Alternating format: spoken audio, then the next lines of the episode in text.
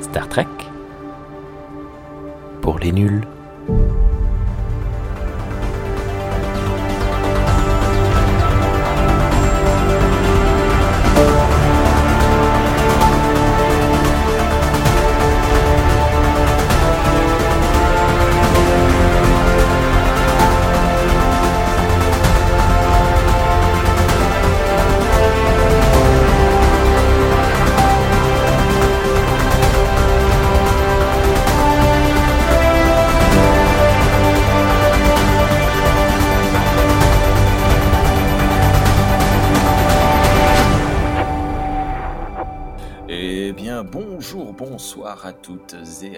Et bienvenue dans ce nouvel épisode de Star Trek pour les nuls, spécial comics. Ça faisait un petit moment qu'on n'avait pas parlé de comic book. La dernière fois, c'était déjà avec toi, Thierry. Salut Thierry, comment vas-tu? Salut, ça va, ça va, très bien. Il fait, il fait un peu chaud même en Bourgogne, mais euh, ça va. Voilà. Alors, bah, euh, oui, on est en pleine euh, canicule euh, de, de notre été. euh, alors, je, je sais pas si. Je crois que t'es pas au courant, Thierry, mais en fait, cet épisode sortira tout début janvier. Donc, il fera froid lorsque les gens nous écouteront. Mais euh, ça, ça- c'est bien, ça contextualise un peu. euh, Peut-être que d'ailleurs, ça va contextualiser aussi notre ressenti euh, par rapport au comic book dont on va parler aujourd'hui. Mais aujourd'hui, nous avons un invité en la présence de Steve. Salut Steve, comment ça va? Salut, salut Rémi, salut Thierry et bonsoir à tous. Bonjour. Bonjour, vous bonsoir, écoutez, bien bonsoir. Euh, comics, euh, ben non, Steve de Comic City, ben, l'inverse, euh, évidemment, que vous avez entendu plusieurs fois sur les ondes de hmm, Galaxy Pop avec moi pour, pour parler des Universal Monsters et qui était venu plusieurs fois sur Star Trek pour les nuls et pour une poignée de reviews. Je sais plus ce qu'on avait fait. On avait fait Q Conflict ensemble. Euh, Ouais, on avait fait euh, les aliens dans les reviews de films également. Ah oui, c'est vrai. Ah, j'avais oublié que tu étais là euh, pour les aliens. Et, euh, et la, la- la fameuse émission Pourquoi le catch? C'est génial. Parce que c'est bien le catch. Picard aussi. Et Picard, pourquoi Picard? C'est pas, c'est pas génial. Et ce soir, ce soir, on se retrouve parce que euh, ça fait un moment qu'on a des comics Star Trek, évidemment, toujours euh, plus ou moins les mêmes séries, plus ou moins les trucs. Mais là, je sais pas ce qui se passe cette année 2023. Euh, on nous balance des nouvelles séries dans tous les sens. On a eu, euh, que je n'ai pas encore lu, mais que j'ai à la maison, une, euh, une série comic book euh, Lower Decks.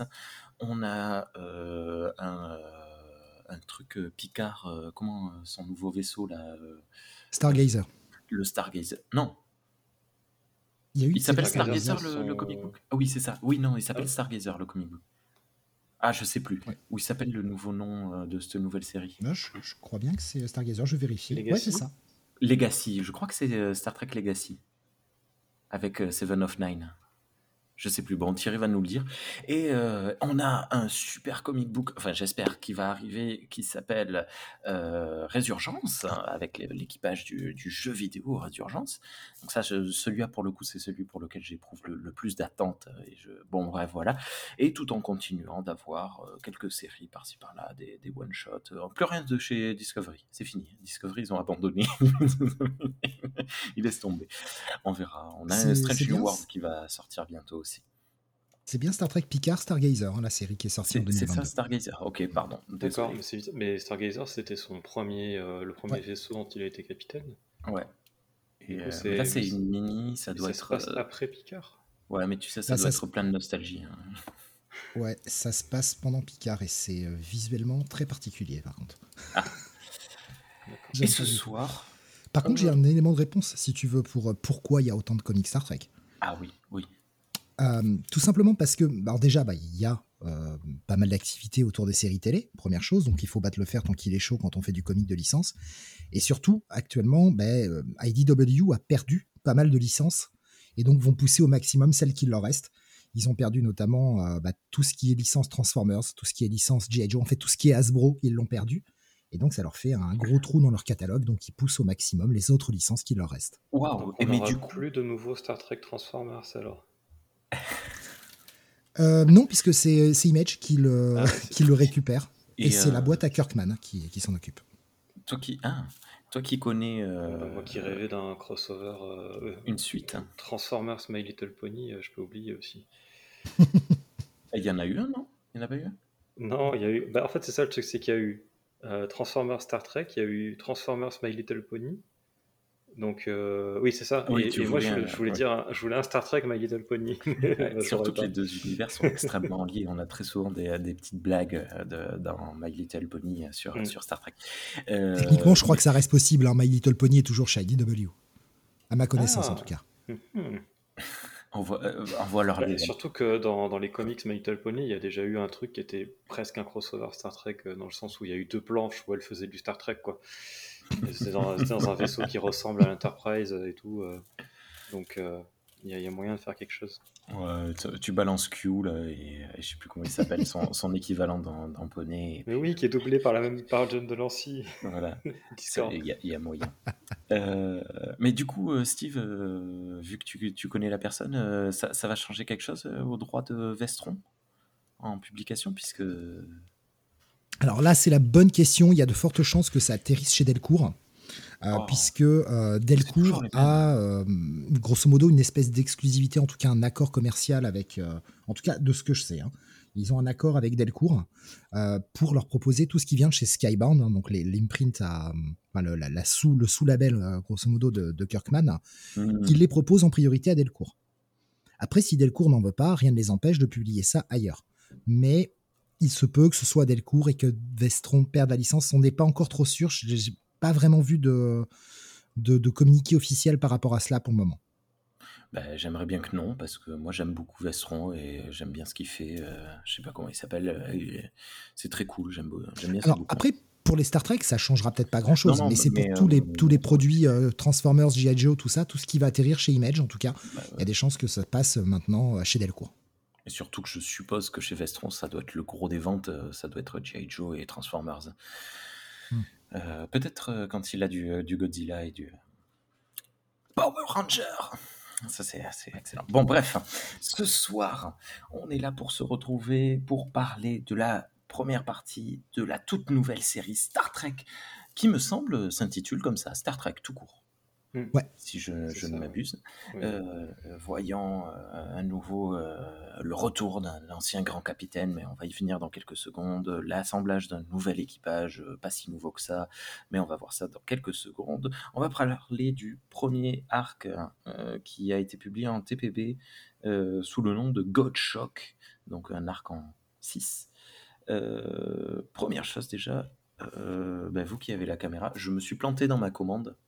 Hein, c'est pour ça qu'il faut commander. J'ai fait un hardcover et pas un TPB. Je me suis euh, trompé. J'ai pas fait gaffe. C'est pour ça qu'il faut commander vos livres chez Pulps Bordeaux, le comic shop qu'il vous faut. Il vous attrape les, les, bons, euh, les bons formats que vous voulez. Bon, Parce bref, que bon, pas les hardcovers? Je préfère les TPB. Je préfère quand c'est souple, quand c'est mou. euh, Je l'amène en vacances. Là, je suis parti en vacances. Il a pris vachement de place dans mon sac. euh, et euh, ouais, ouais. Je suis habitué à hardcover euh, pour le franco-belge euh, et euh, les intégrales ou les, les trucs comme ça, les gros formats un peu, un peu trucs. Mais euh, je sais pas, j'aime bien le TPB. Moi, c'est un format que j'aime bien. Bon, je suis assez d'accord avec toi. Ça prend moins de place sur les étagères aussi. Oui, le, le- ma pauvre Billy, elle va, va s'effondrer à cause de ce gars. Et donc, au- à l'équipe technique hein, de ce euh, bouquin qui est très très très très beau, on a euh, au dessin, on a deux, euh, personnes sur ces six, euh, six trucs. On a Ramon Rosana et Oleg Chudakov, et colorisé par Joe Yesma et Eric Tamayo. Euh, c'est pas sur les mêmes exactement à chaque fois, ça se, ça se, ça s'enchaîne. Il y en a un qui en fait un, puis euh, 3 et 6, et il y en a un qui fait 2 et 4, et puis il y en a un qui fait 5, puis il y en a un qui fait 3. Euh, non, c'est pas les coloristes, je me suis trompé complètement. Donc les artistes purs et durs, Ramon Rosana, Joey Yesma, Oleg Chudakov et Eric Tamayo, et coloristes, pardon, euh, là pour le tout, on en a que deux, Lee Lourige et Clayton Cowles. Je prononce Euh, très mal, c'est Clayton Cole, c'est juste le lettreur en fait.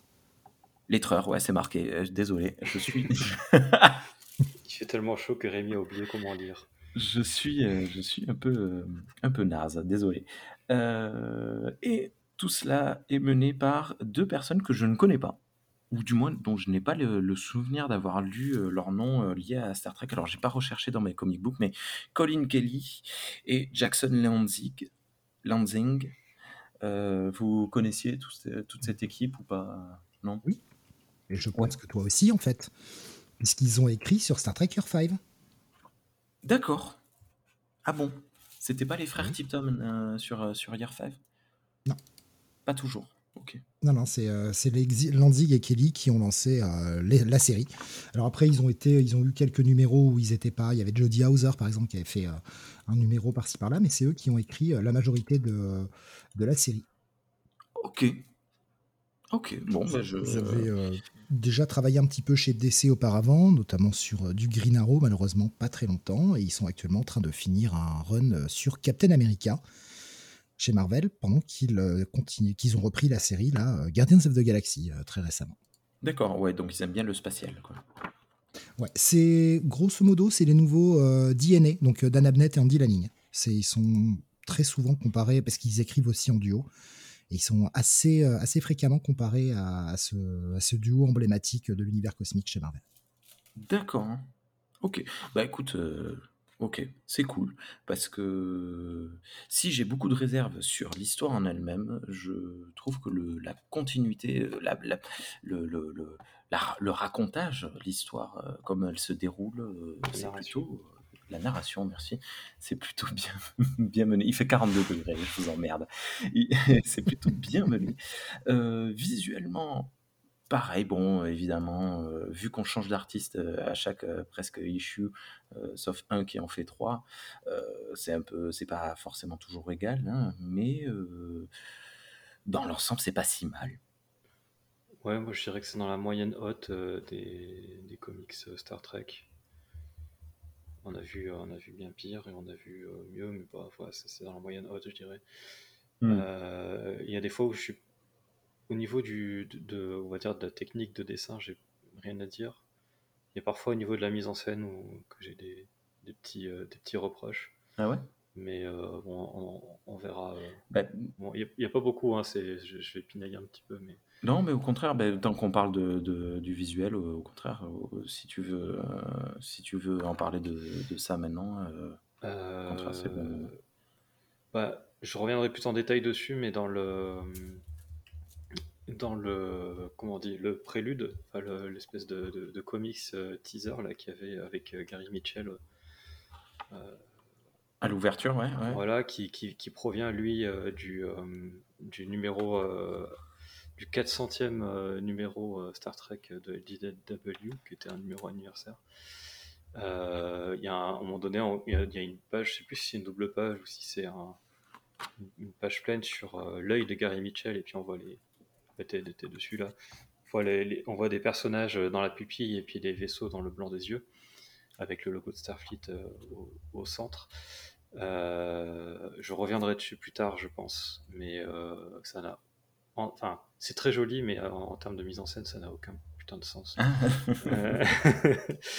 et après, il y a un truc qui m'a marqué, c'est la première apparition de, de Worf sur Chronos et euh, la première apparition de Calès. Ouais. Euh, moi, je l'ai pas reconnu sur le coup. En fait, c'est. En gros, la contre-plongée, c'est vachement bien pour iconiser des personnages, sauf que si tu le fais deux fois de suite, euh, avec dans les deux cas en plus une contre-plongée de face, ben, ça perd un peu de son, de son efficacité. quoi. Euh, et, euh, et en, du coup, ça, ça, fait ça faisait un peu redite et j'ai trouvé ça un peu ridicule du coup. Sachant qu'il y a d'autres moyens d'iconiser les personnages euh, si tu veux le faire, quoi. Oui, pendant qu'un chien dans la rue aboie, désolé. ouais. Mais, mais tous les Klingons, en fait, sont, sont, sont tout le temps en contre-plongée. J'ai pas reconnu Worf, euh, j'ai pas reconnu Calès, sauf euh, quand j'ai commencé à lire euh, le texte. Et la deuxième apparition de Calès plus tard, je l'ai pas reconnu non plus. ah ouais? Bah, la deuxième, le deuxième coup, je me suis dit c'est qui? Et tout le monde était oh mon dieu. je me suis dit, bon, ok. Mais bon bref. pour ouais non pour la partie graphique, ça t'a ça t'a plu Steve? Pas... Hormis l'épisode 3, donc, euh, qui est euh, dessiné par Joe Eisma, où je suis vraiment pas fan de son style, en tout cas pas sur du Star Trek. Joe Eisma, sur euh, du comics indé, ça passe, mais pas sur du Star Trek.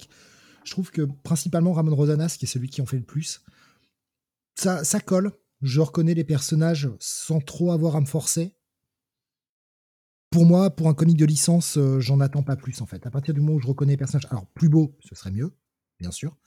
Mais à partir du moment où je reconnais les personnages tout de suite, ça me suffit, c'est tout ce que j'attends d'un comic de licence. Ils ont, ils ont du mal avec Crusher, hein, avec Beverly Crusher. Ah, chaque, chaque, page, ça va. Mais c'est moi, c'est un des trucs que je, je, reproche à chaque fois qu'on parle de comic book. Je, je, je, le reproche, je dis mais arrêtez d'essayer de, de, faire coller. C'est bon, vous faites un, un, un, homme noir chauve avec un bouc, on sait que c'est euh, que c'est Cisco. On, est dans, dans, du Star Trek. Tom Paris, comment tu veux dessiner Tom Paris? Il ressemble à rien déjà en tant que personne, en tant qu'acteur. Il n'est pas particulièrement marquant. Oh, non, oh, non, mais... ah, ça c'est gratos, il l'a pris en pleine tête celui-là. je pense qu'ils s'en foutent. Non, mais dans le sens où il est, il, est pas, il, il, a pas, vous voyez, il a pas de, il a rien de marquant, oui. De particulièrement, du coup, il, il se ressemble jamais lui-même à chaque page, donc il y a des moments, euh, heureusement, il est toujours dessiné en train de piloter le, le, vaisseau. Mais bon, euh, voilà, c'est c'est un truc que je reproche toujours aux artistes derrière Star Trek. Arrêtez de vous prendre la tête. On sait sait reconnaître Picard, on sait reconnaître Sulu. Euh, arrêtez d'essayer de, faire coller le trait exactement. Ça, n'a pas de, ça n'a pas tant d'importance que ça. Faites un beau dessin. Et euh, voilà, ça c'était un des points positifs de de la, deuxième série euh, Star Trek 2009. Là, je sais plus comment elle s'appelait. Que, que j'aimais bien. Bon, bref, voilà. Niveau histoire, euh, et donc euh, niveau histoire, eh euh, on voit, alors on a de, de, ouais, on voit le grand retour de Cisco sur Deep Space Nine, parce que ben, ça avait été promis à la fin de, la saison 7 de, Deep Space Nine, on nous avait dit le Cisco, il reviendra. On savait pas comment, on savait pas quand, machin. Eh bien, ça y est, on est trois ans plus tard, je crois, un truc comme ça. Et Cisco, il revient. Il revient pourquoi? Ben Parce que dans l'univers, les êtres euh, omnipotents, euh, hyper euh, extrêmement puissants, ben on parlait de Gary Mitchell il y a cinq minutes, les entités cristallines, tous ces trucs qui sont de notre point de vue d'œil humain classique, comparables à des dieux, sont tués les uns après les autres les uns les unes après les autres. Et du coup, ben, les prophètes euh, renvoient euh, Cisco dans son rôle, hein, ça fait le prophète rôle, et il vient pour empêcher le déicide de, l'univers. Si tu penses que ta vanne est passée inaperçue, non, c'est pas le cas. Hein. J'en suis super fier de ma vanne. les, les profiteroles, hein, pour les, les, rares personnes qui n'ont pas dû comprendre. Ils ont, ils ont, voilà, ils ont des rôles. Quoi. Et, mm, et du coup, Cisco euh, débarque et, euh, et, ça y est, c'est parti. C'est euh, c'est le, démarrage de sa mission et c'est la foire à la nostalgie. la première chose qu'il fait, il va voir Picard. Il lui dit il me faut un vaisseau, un équipage. Picard lui dit non. Il lui dit si. Du coup, Picard lui donne un vaisseau, le Théséus, qu'on avait déjà entendu parler, non, Thierry? Non, non, jamais. J'en jamais entendu parler. Bah, je peux pas te le garantir à 100%, mais je pense que ça me dirait quelque chose. Il lui donne, le Théséus, il lui donne, donne quelques infos. Il lui donne. Euh, dedans, euh, il y a une page euh, qui te donne les infos sur le Ça, c'est super cool. Ça, c'est il y a plein, très souvent de, des entrepages avec euh, des infos. alors, ça peut être du système, ça peut être des journaux de bord, ça peut être des, des rapports, des trucs comme ça. Ça, c'est entrecoupé assez coolement. Et on a la, montée de cet équipage très. moi, voilà, c'est ma principale critique de ce comic book, c'est la nostalgie permanente qui règne. Et ça m'agace un peu parce que j'avais beaucoup d'espoir sur justement un retour de Cisco qui serait différent, avec un équipage différent. Mais non, on a Data en tant que premier officier, ça c'est assez cool de le voir en premier officier, mais bon, on a Data, on a Crusher qui débarque en tant que médecin, on a le, capitaine Scotty, et eh oui, parce que Scotty est toujours vivant à l'RTNG, faut pas l'oublier, hein, qui débarque, on a Tom Paris qui n'a rien à foutre là, mais qui est là. On nous cite Bellana Torres très souvent, puis arrive Worf, je sais plus, toutes les trois pages, tu as une référence. À oui, bah, il y a le clone de Calès, tout ça. Il y a il y a une Andorienne qui est un nouveau personnage, mais qui, dont son nom de famille c'est Sato. Oui. Donc, euh, euh, est-ce qu'on va pas, est-ce que euh, peut-être plus tard dans la série Ongoing, on va pas nous révéler que en fait c'est une descendante d'Oshi Sato? C'est tout à fait possible s'il y y a deux trois Andoriens dans la généalogie. Il y a déjà Cisco qui parle de ces deux pères hein, dans le, mm. dès, l'apparition. Donc il y a des chances qu'elle soit liée, oui. Surtout qu'elle est elle aussi officier de communication. Hein et traductrice. Hmm. Voilà. Et, c'est dommage parce que ben justement, ça tombe bien que tu parles de cette Andorienne. Il y a un Andorien et un Vulcain qui sont créés dans cette série et qui, pour le coup, moi, ben, ils m'intéressent.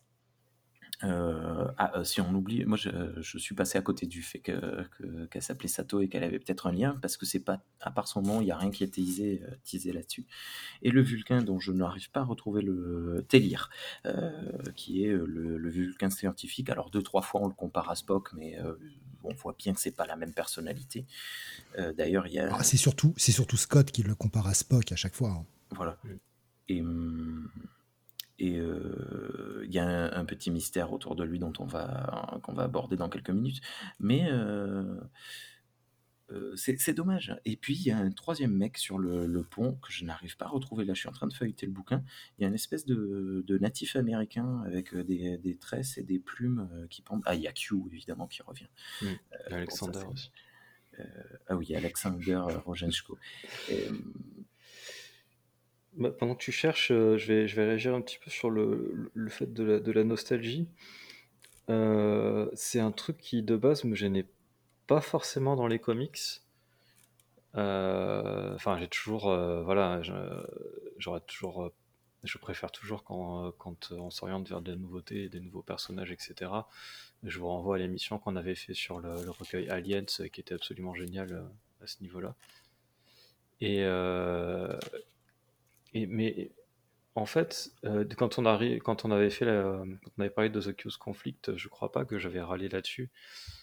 Euh, peut-être que si, remarque, hein, c'est possible, hein, me connaissant, mais bon. Euh, c'était quand même un peu le même principe, c'est-à-dire qu'on allait prendre tous les vieux de la vieille, là, toutes les vieilles icônes, on allait les rassembler avec, faire un gros crossover, et puis, puis c'est parti, quoi. C'était pas le même sens dans Q-Conflict.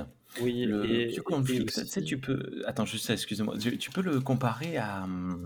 à bah tiens, vu qu'on parlait de, de, Universal Monsters, tu peux parler euh, du, du, film... Euh, ah, zut, euh, Van Helsing. Tu vois, tu prends, tu dis, oh, c'est qui le meilleur entre Dracula et la momie et, et le, le et le loup-garou. Hein, c'est qui le meilleur s'ils font la baston Et eh bien là, euh, Q Conflict, c'était un peu ça, c'est qui le meilleur capitaine, c'est qui le meilleur number one. Il y avait un petit côté fun, euh, rigolo euh, là-dessus, je trouve. Mm. Mais bon, oui. continue. Bah, et après, bah, voilà, en fait, disons que ce Conflict aussi, c'était sorti en 2019, je crois. Oui. Et entre-temps, on a, on, a, on a, passé un cap dans le Star Trek télévisuel, on va dire. Tout à fait. Euh, sur la nostalgie, il y en avait déjà beaucoup. Mais là, on, a, avec la Picard saison 3 en particulier, euh, on a atteint une espèce de summum, euh, j'espère indépassable, où ça a vraiment poussé le truc à fond, tous les potards à 11 sur le nostalgia porn. Et, finalement, là où je trouvais ça fun dans les comics, de, reprendre les persos des vieilles séries pour faire mes avec, bah, vu que, vu que c'est exactement ce que fait le Star Trek audiovisuel, c'est plus vraiment une spécificité du comics. Et euh, là où pendant une période on avait un peu euh, les séries qui essayaient de faire un truc un peu euh, construit et de, d'agrandir l'univers, et les comics qui faisaient mumuse avec l'univers, un peu en mode bac à sable, on a des trucs qu'on va, on va, on va mélanger pour voir ce que ça donne. Vu que les séries font ça, c'est-à-dire font ce que faisaient les comics avant, bah, finalement ça devient presque redondant les comics. Et donc là, euh, en lisant ce truc-là, j'ai eu l'impression qu'on me retartinait euh, du nostalgia porn sur la gueule. Euh, ce qui m'aurait peut-être pas fait ça s'il était sorti bah, en 2019 ou. exactement, il y a trois ans. J'ai pensé exactement la même chose. Ça me faisait chier d'être blasé à cause de cette nostalgie.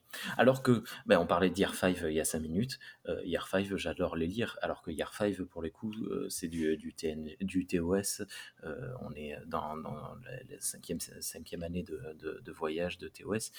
Euh, bon après c'est c'est pas écrit de, manière nostalgique, donc c'est pas pas la même chose. Mais euh, ça t'a marqué euh, toi, Steve, ça ou ça tu l'as tu l'as pas vu, t'es passé à côté? Alors moi justement, j'ai la vie totalement inverse de vous, et je pense savoir pourquoi.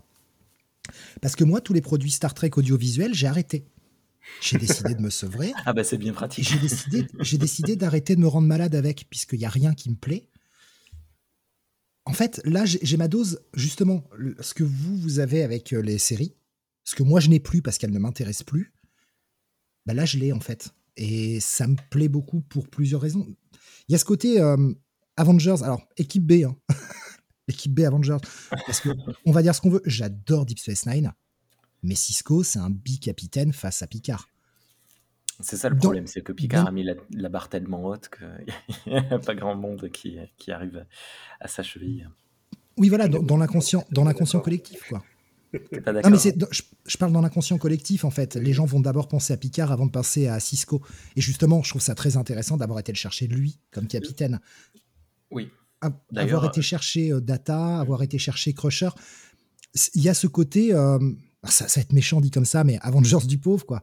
Ou, euh, ou ce, ce, petit côté West Coast Avengers pour les, pour les vieilles séries Marvel. Enfin, équipe, équipe B, quoi. Équipe B, mais pas inintéressante pour autant, en fait. Tu, tu voulais dire quelque chose, Rémi, du coup? Non, non, mais c'est totalement ça. De toute façon, euh, clairement, si tu connais pas les personnages, tu connais pas. Tu, enfin, je pense pas que. Pardon, j'ai mute euh, sans faire exprès. Je pense pas que qui que ce soit euh, qui ne connaisse pas Star Trek puisse commencer par ce bouquin parce que la première page, c'est qui ce mec qui flotte tout seul dans l'espace C'est Gary Mitchell. Si t'as pas vu TOS, tu sais pas qui c'est.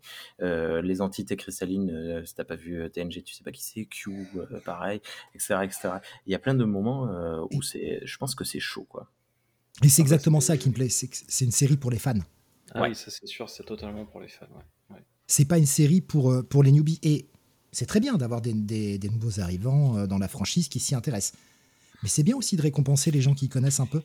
Mm. Ça fait plaisir. Alors, il y a peut-être ce côté un peu, un peu justement nostalgie à porn, mais moi, ça me convient parce que, comme tous les autres produits, ne me plaisent pas. Et l'autre chose, c'est que ça se passe après. Moi, c'est ce que j'attends en fait. J'en eh oui. ai marre des euh, séries passéistes. Euh, c'est un bon point. Your Five était très bien. J'ai beaucoup aimé Your Five et j'aime beaucoup de toute façon l'écriture de, de Lanzing et Kelly. Euh, et j'aime beaucoup surtout leur sens du dialogue. Mais Year 5, c'est du passé. Euh, les, séries, euh, les séries actuelles comme Strange Worlds, c'est du passé. Picard, ça n'existe pas. Euh, donc, moi, je fais le choix dans ma réalité. Voilà, c'est la mienne, je fais ce que je veux. Non, mais c'est totalement vrai pas. ce que tu dis. Dans le Steverse. Et, et, en fait. Discovery, c'est du passé aussi. C'est ça. Et en fait, j'ai le sentiment que. Alors oui, ce sera pas, ça rentrera pas forcément dans le canon, le, le, ce qu'on appelle le vrai canon de Star Trek, mais pour moi, ça fait avancer l'univers. Ça se passe trois ans après la fin de la guerre du Dominion. Ben voilà, j'ai ce que je veux. Alors oui, il y a des personnages qui me plaisent. Là où, pour moi, c'est un peu difficile de, de m'arrêter là, c'est que j'ai lu la suite, j'ai lu ce qui vient après. Et ça va loin. Ça va très ça bien. Ah, ça, ça continue pas... très bien en fait. Ça se diversifie, ça, ça s'augmente. Il y a une deuxième série qui arrive en parallèle. Euh, actuellement, il y a un crossover entre les deux séries.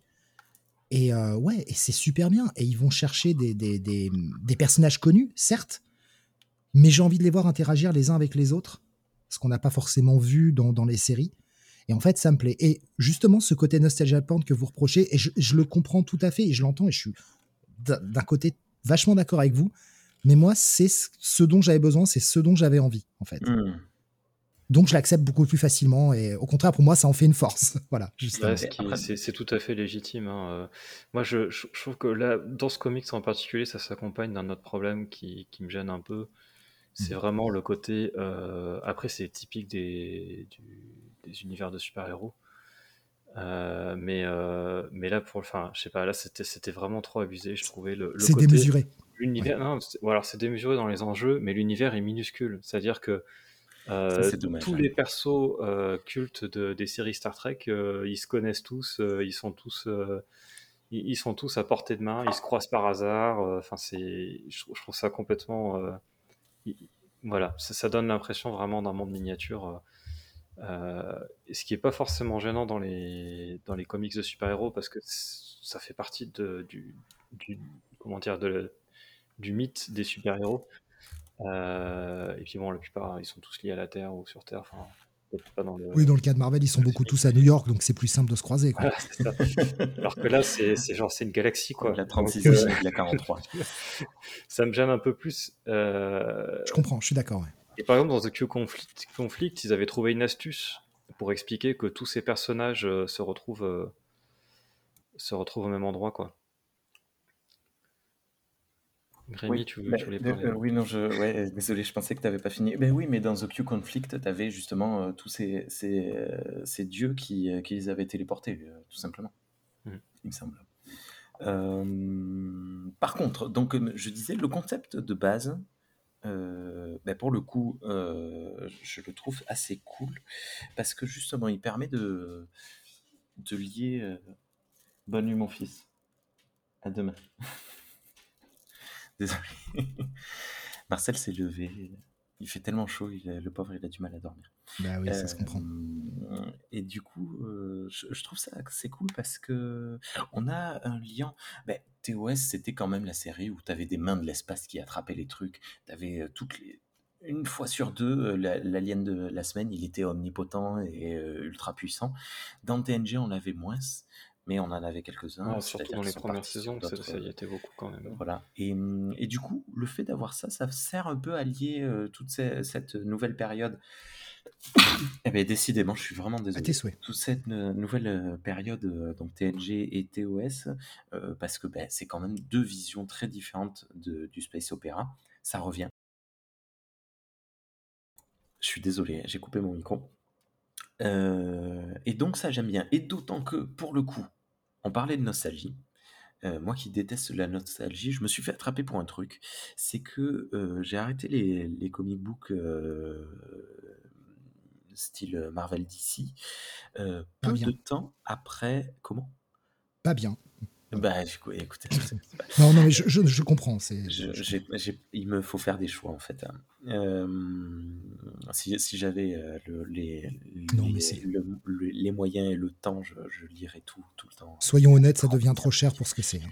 Et, et du coup, un des derniers arcs que j'ai lu, c'était chez Thor, c'était le God Killer. Non, comment il Mhm. s'appelle? Le déicide, là. Le, Oui. le- Oui, c'était super cool. J'aimais bien ce concept de, du, de, de cet enfant qui était dégoûté parce que ses parents avaient été tués par des dieux et je sais pas quoi. Et il, fait, il se débrouille et il tue des dieux les uns après les autres. Et, hum, Gore the Butcher. Merci. Et, euh, et du coup, j'ai retrouvé un petit peu cette vibe et je me suis dit, ah, c'est chouette, on, on- on part dans ce, dans ce concept-là. Parce que c'est vrai, tous ces êtres omnipotents dans, qui pullulent l'univers de Star Trek, qu'est-ce qu'on en fait? Parce qu'au bout d'un moment, ils sont nombreux, très nombreux. Euh, Pourquoi Qu'est-ce qui se passe? Qu'est-ce qu'on en fait? Euh, Moi, je trouve, je trouve ça cool de, de faire un petit peu de ménage aussi. Ça permet d'en recréer d'autres un peu plus tard. Euh, et, et voilà, surtout que le concept de base de qui est le God Killer dans, dans God Shock est assez surprenant. Je vais vous laisser la parole parce que je vais quand même retourner coucher mon fils. Ok. Euh, à de suite. Bah, je, je- je vais réagir. euh, il pourra pas euh, contre-argumenter comme ça, c'est bien. Euh, sur l'idée, euh, ouais, mais alors dans, dans la pratique, je trouve que ça a aucun sens, justement. C'est un des reproches que j'ai à faire à ce comics. C'est que, euh, au final, le God Killer, c'est quoi? C'est un vaisseau Klingon avec, avec un, un super flingue qui tue les dieux. Et, et pour moi, ça n'a aucun sens que des êtres omnipotents puissent se faire avoir par, par un truc aussi minable, en fait. Genre, typiquement, les prophètes, euh, ils sont atemporels. Ils pouvaient envoyer Cisco à n'importe quel moment et à n'importe quel endroit de l'espace-temps.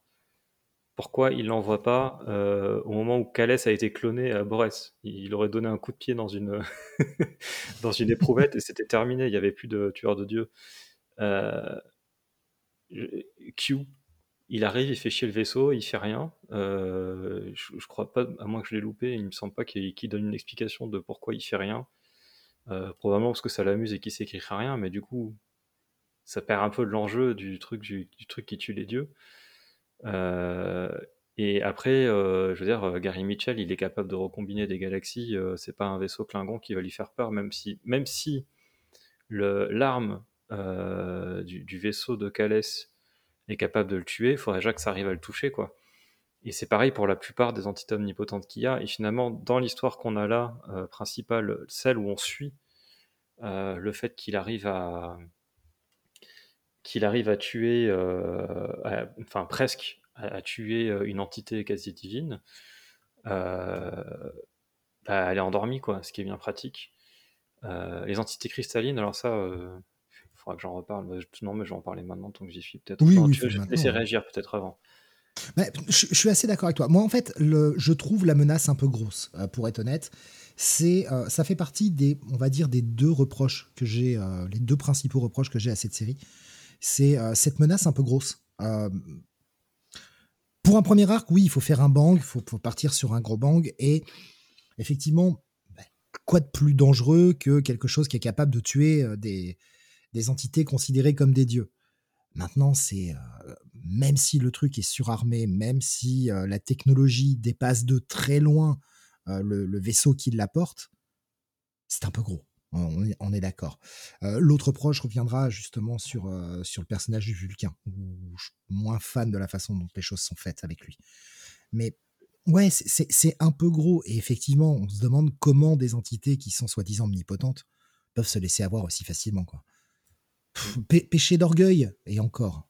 Ont-elles encore de l'orgueil Sont-elles pas sur un autre plan d'existence, en fait? Ouais, et puis c'est même pas mis en scène, tu vois, ça serait mis en scène à la limite, euh, voilà.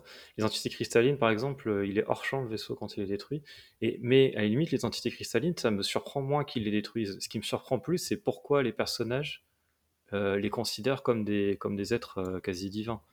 Parce que l'entité hmm. cristalline, c'est juste un c'est juste une créature spatiale euh, un peu bizarre, mais euh, genre dans l'épisode 4 de la saison 5 de TNG, euh, l'Enterprise D détruit l'entité cristalline avec un flux continu de gravitons. Ça la fait entrer en résonance et paf, une entité cristalline.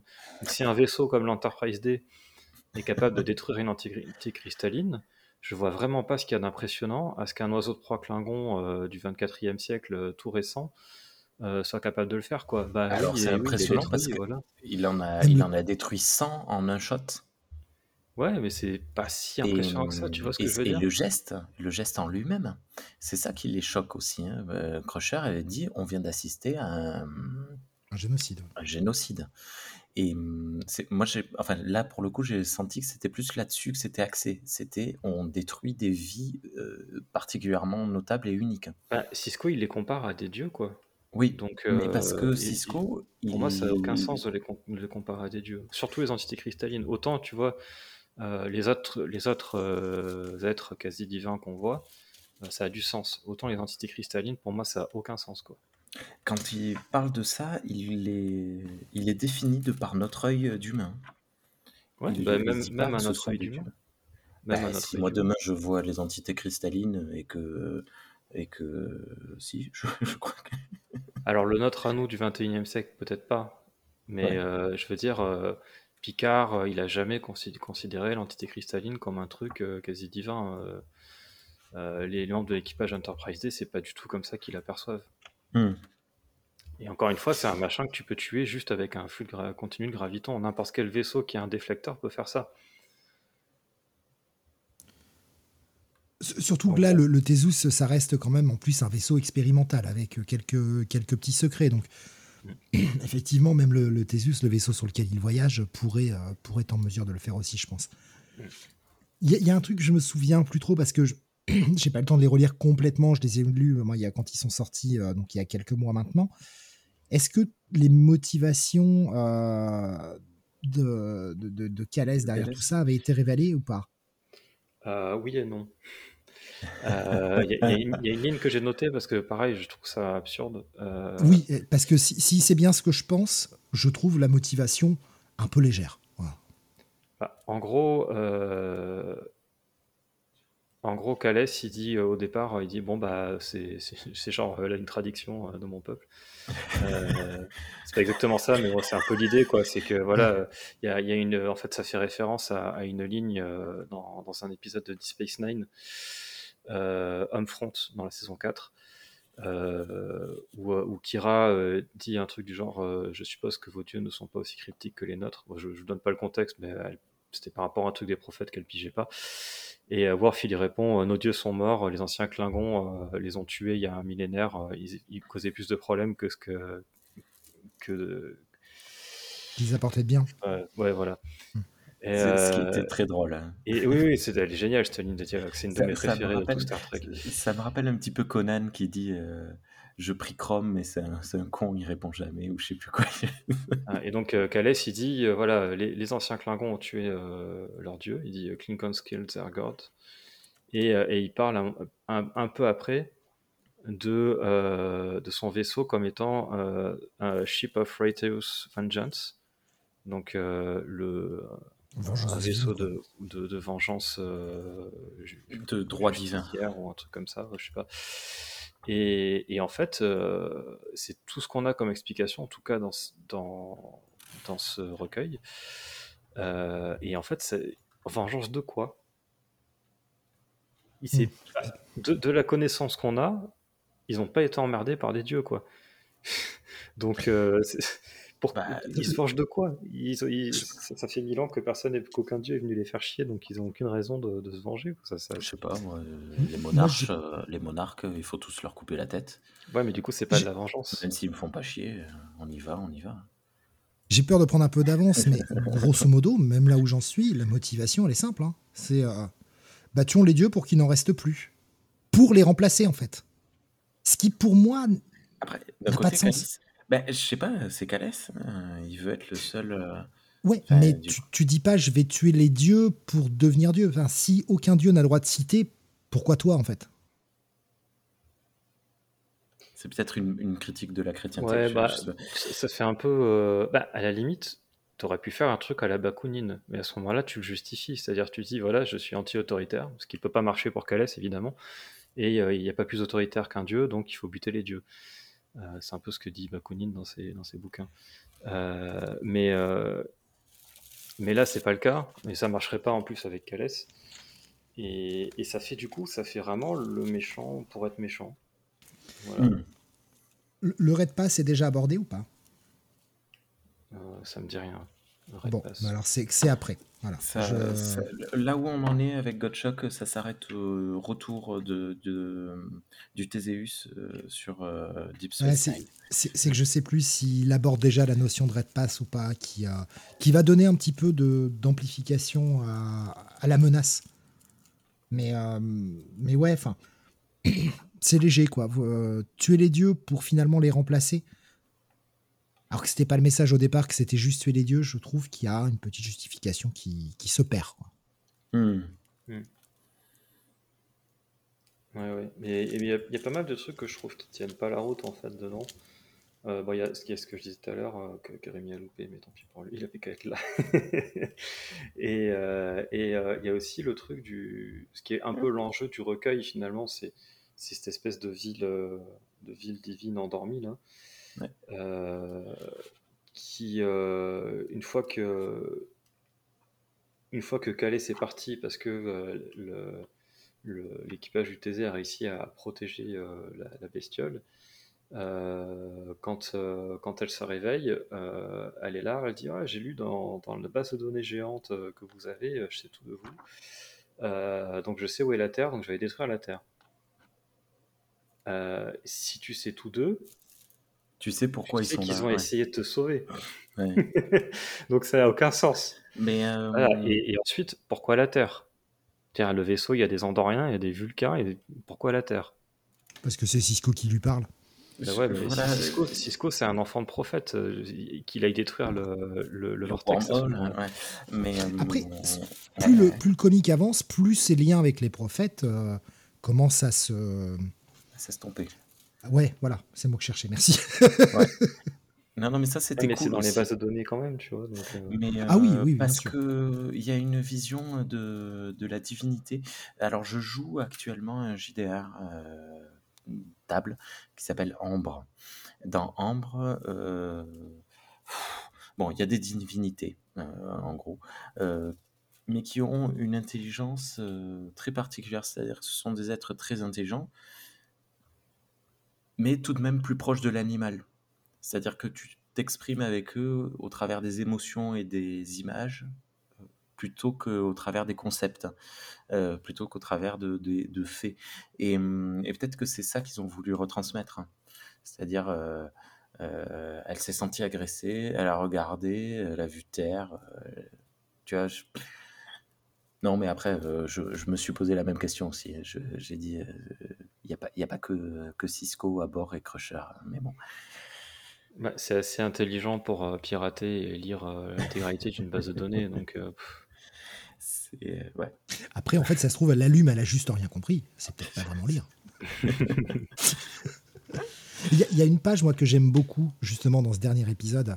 Euh, L'espèce de séquence où euh, Cisco rentre en communion avec cette entité, où on a une splash avec plein de dialogues partout. Ouais. Je trouve que pour représenter une communication avec une entité considérée comme divine, représenter ça en dessin de façon 2D, alors que c'est quelque chose qui est au-delà de notre seuil de compréhension, je trouvais que le boulot était vachement bien fait en termes de storytelling. J'ai Ouais. j'ai vraiment beaucoup aimé cette composition, cette idée-là, en fait. C'était très, Oui. très, très cool. oui, je suis d'accord que ce ouais. soit toujours la même phrase qui est euh, copiée-collée euh, partout. Un peu. On est d'accord. Il y en a Je me suis un peu tué les yeux à essayer de lire les parties euh, plus, euh, plus sombres du texte. J'avais fait pareil. Mais c'est la même chose, non Qui est. euh, pas tout, Ah non mais euh, Ouais, non, Ah pas tout. il Il y a des moins trucs. en que ce que je pensais. Mm. Ah tiens, c'est marrant ça. Mais c'est ça qui est un peu euh, galère. Après, ça fait peut-être. Je trouve que ça marche en plus pour abonder dans ce que dit Steve, pour dire du bien quand même. Euh, ça marche en plus le fait que tu que si tu veux vraiment euh, avoir tout le sens, faut essayer de décrypter un peu ce qu'il y a caché derrière. Ça, je trouve que ça colle avec la difficulté de, communiquer avec un truc qui est aussi autre. Et, euh, et donc, ça, en termes de narration et tout, ça fonctionne bien. Après, là, tu vois, pour le coup, on parlait de Dieu. euh, une de ses fameuses phrases, c'est You think you can kill me and awake me in pain. Donc tu penses vraiment que tu peux me tuer puis me, réveiller via la douleur. Je peux sentir ta maison euh, au travers des, des- de toutes les lumières et je, je ne serai pas en cage de nouveau. Donc, tu vois, il y a un côté. euh, elle, elle pense vraiment que c'est Cisco euh, qui l'a réveillé et qu'elle considère que Cisco, euh, c'est l'humanité. Oui, que c'est aussi euh, Cisco qui l'a servi en tant que ville, cette servi Et de lui, euh, enfin lui ou elle, cette entité-là, quoi. Les dieux sont injustes euh, de, de manière générale dans les définitions. euh, quand on parle de, de, de- de- non, de, de religion historique, euh, les dieux, ils font ce qu'ils veulent. Et puis, si, si tu leur marches sur un petit orteil, ils sont capables de détruire ta- ton village entier parce que ça leur plaît. Non? Il n'y a pas un petit, un petit côté comme ça?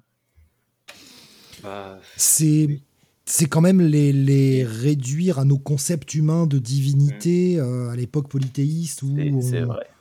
Mais après, c'est de toute façon, ça a toujours été aussi, malgré tout, la faiblesse de Star Trek, c'est que ça reste écrit par des humains, donc on applique des concepts humains à, à des choses, euh, à, des, à, des, à des choses qui euh, n'auraient pas forcément ces mêmes concepts-là. Ça reste la faiblesse de Star Trek. Pourquoi la majorité des, des entités sont bipèdes, euh, très humanoïdes, etc.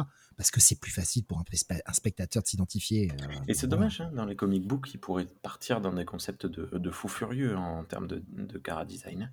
Après, visuellement, euh, bon, c'est un poulpe de l'espace, c'est un peu le cliché quand tu veux faire un truc bizarre. Mais, euh, mais bon, du coup, c'est pas du tout humanoïde, ça c'est sûr. Oui. Et la bouche, euh, là où j'aurais mis notre. là-dessus, enfin, sur le côté visuel, euh, ça, je trouve que c'est euh, ça, ça marche. Ça fait très euh, même euh, Lovecraftien. euh, Oui. comme, Ah bah, il y a Avec cette de bouche pleine de dents, les tentacules, euh, tout ça, ouais. Euh, Ce qui renvoie au concept de- de Dieu et de, de, de vieil ancien, quoi. ouais, Ouais. voilà, ouais, ouais. Vous voulez parler de Télir? Parce que j'ai cru comprendre qu'il y avait pas mal de choses à.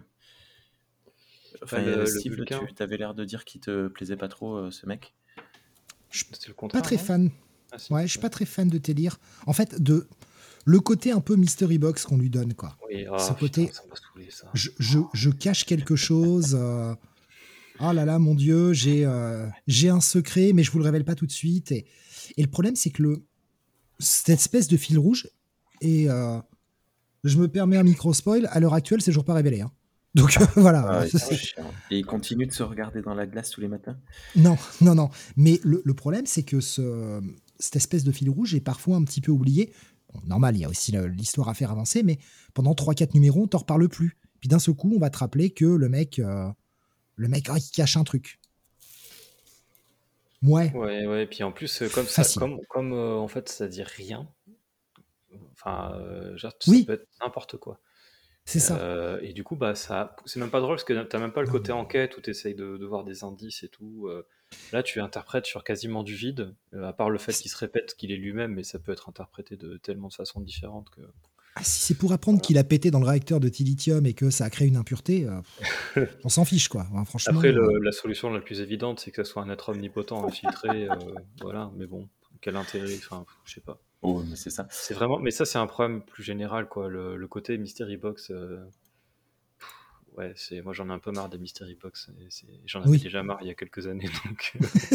on est d'accord. ouais, c'est un peu- c'est- c'est en fait. pff, T'as l'impression, que même si c'est un secret différent, même s'il est abordé de façon différente, tu dis oh pff, encore ce ressort là quoi. Le personnage qui cache un truc et qui va nous le cacher pendant des numéros et des numéros. Oh, pff, J'avais vraiment envie de ça. Euh, je, je suis en train de chercher. parce que Après, là- sinon, le, le personnage en lui-même, sa place dans l'équipage, tout ça, j'ai rien à dire là-dessus. C'est juste, moi, cet élément mystérieux, je me dis, m'en fous. Oui, bah c'est, en fait c'est- presque dommage que du coup un des rares persos qui soit une invention du comics euh, soit soit là pour faire de la mystery box quoi. Ça c'est ça c'est vraiment dommage. Parce que pour le coup, j'étais content qu'il y ait un perso que je connaisse pas dedans. ça n'a pas beaucoup, donc euh, voilà. Oui, il y a Sato. euh, Mais- Ouais, qui est il y a ça. Mais elle fait pas grand chose finalement. C'est un peu. Après, je vous avoue que moi, j'ai surtout un faible pour. Enfin, j'ai- j'aime beaucoup cette série, j'aime beaucoup euh, Lanzing et Kelly. hein. Et je suis pas un fan de- du scénariste de l'autre série, Defiant, justement. Mais j'ai vraiment un faible pour l'équipage du Defiant. Parce que. Parce que c'est que des personnages très ambigus et. euh, et en fait, ouais, j'aime beaucoup l'autre équipage. hein, Et euh, cet équipage-là est très sympa. Je suis très content de les voir euh, interagir entre eux. Mais j'aime, je préfère l'autre série. Et pourtant, c'est Christopher Cantwell qui l'écrit. Je suis pas très fan de son écriture généralement. Jusqu'à présent, en tout cas, de ce que j'ai lu de lui, rien ne m'avait plu, sauf là. Oui, je suis en train de feuilleter la, preview et je, vois. Il y a ne serait-ce que un des, un des personnages qui, moi, me, me plaît beaucoup. euh, euh, je- ouais. Mais c'est assez chaud parce que Defiant, ça a commencé quand? Juste après le numéro 6. Ah oui, du coup, c'est normal que ça arrive qu'en novembre. euh, Oui, puisque 14 en fait- novembre et 21 novembre pour le Red Pass. Ouais, la- Defiant, se lance véritablement à la fin de, de ce numéro-là, puisqu'il y a la scission avec Worf. Ouais, c'est ouais, ça ouais. qui va créer Defiant. Oui, ça tease quoi, d'ailleurs complètement le, le spin-off. Quoi. Moi, j'étais pas au courant, mais en lisant le comics, ça, se voyait tout de suite qu'il y avait un spin-off euh, sur Worf. Quoi. Et les deux séries se répondent vraiment bien. Elles sont en crossover actuellement. Et euh, il y, il y a un truc que j'ai. Enfin, je sais pas si c'est moi en fait. C'est pour ça. J'aimerais avoir votre avis là-dessus. Il y a un truc qui m'a particulièrement plu dans l'écriture, c'est que quand les personnages parlaient, alors ça vient peut-être du fait qu'on les reconnaisse aussi, mais Ouais. je trouve que en termes de, de façon de parler, Lanzig et Kelly les ont vraiment bien captés et j'entends vraiment les voix des personnages. Ouais. Ça me paraît Euh, pas euh, déconnant en fait. C'est vrai, Oui. je suis d'accord là-dessus. Je, de, de temps en temps, j'ai perdu un peu Cisco, mais euh, juste de temps en temps. Le reste du temps, j'avais Data qui parlait. Il y a, il y a une scène, Worf. je sais plus, dans une conversation avec qui, Ah, il y a deux ça- cases. Hmm. Il y a deux cases, on voit juste son visage de profil à Cisco, et après il dit Ha Et j'ai Ah, vraiment. mais ça, c'est complètement le. ah, ouais. Tellement le, le jeu de, de, de l'acteur, c'était c'était énorme. C'était vraiment. euh, il- ça, ça captait, euh, genre. Le, ouais, ça, ça marchait super bien. C'est tout bête, mais en termes de mise en scène, c'était vachement réussi, ça, ouais. Il, le- il le faisait tout le temps, ce mec. Euh, co- et que- comment il s'appelle euh, je, je suis en train de chercher. Euh, Putain, ça craint. On est nul. Bonjour dans Star Trek pour les chaleur. La- Mais la- L'acteur oui, de, de Cisco? Ouais. Euh, C'est pas euh, Ben Avery ou un truc comme ça? Avery Brooks. Brooks. Avery Avery Brooks. Pas- Pourquoi Ben? Je sais pas pourquoi je voulais l'appeler Ah Ben. non, mais c'est Oncle Ben. ça, a eu du mal à Pardon. Oh non, Alors, non, Rémi, non, c'est c'est non, non, limite ça. Non, non, il y avait aucun. Je, je suis vraiment désolé. Non, non, c'est- Quelle honte. Non, non, pas du tout. Euh, ouais, ouais, ouais, on a su euh, choper les voix. Et ce qui, euh, ce qui est, ce qui est cool, quoi. On leur fait pas faire n'importe quoi. Tu vois, je parlais de la série euh, 2009 euh, il y a, il y a quelques, au début de l'émission, quand je lisais ce, cette, cette ongoing de, de Star Trek 2009. Ben, j'avais pas toujours les, les voix des, des acteurs dans la, dans le, dans la tête. Hmm. C'est pas évident à attraper. Euh, D'ailleurs. Sco- bah, il y, a- il y a- il y a un truc par contre, c'est au niveau de leur capacité, euh, des fois ils craquent un peu.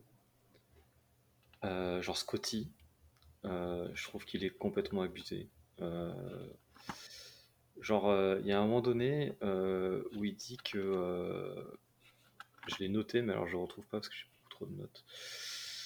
Euh, Truc très cool Oui. avec Scotty, le temps que tu trouves. Ah non, vas-y. Non, j'ai, en fait, j'ai, j'ai pas noté la- la- le, le- le dialogue, mais en gros, euh, il dit que, il dit un truc du genre, euh, ça, ça viole toutes les lois de la physique et euh, j'en sais quelque chose, j'en ai écrit plus de la moitié.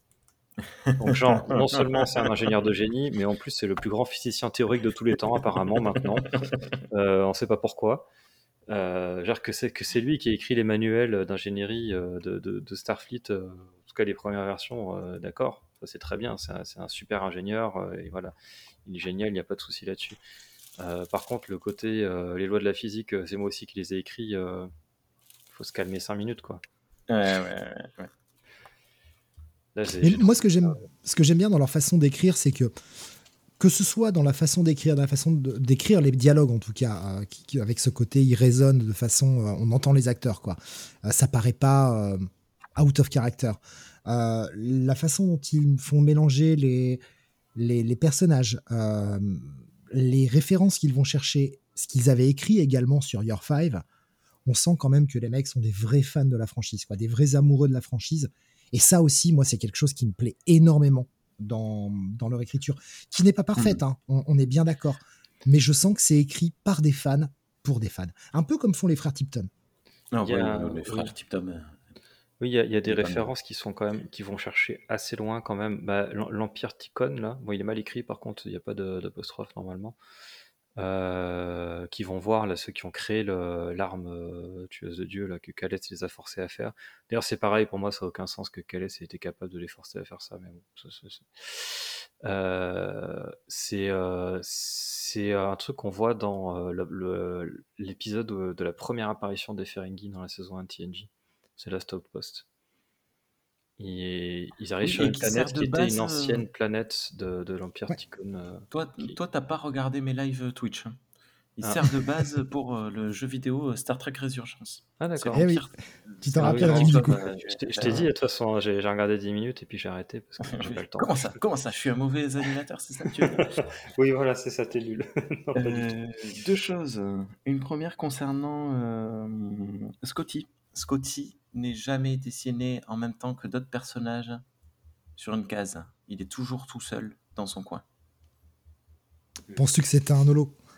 Je- ben, écoute, euh, ah, bon, t'as lu la suite, euh, tu nous aurais dit euh, ah je tease ou un truc comme ça. Ah non, non, non, j'aurais gardé l'info. Euh, purement, j'aurais gardé l'info. Ouais, je, je sais pas, je, je trouve ça hum, en- souvent dans les séries, hein, tu as l'ingénieur qui est dans son ingénierie, qui fait son truc de son côté et tout le reste de l'équipage important est sur le pont.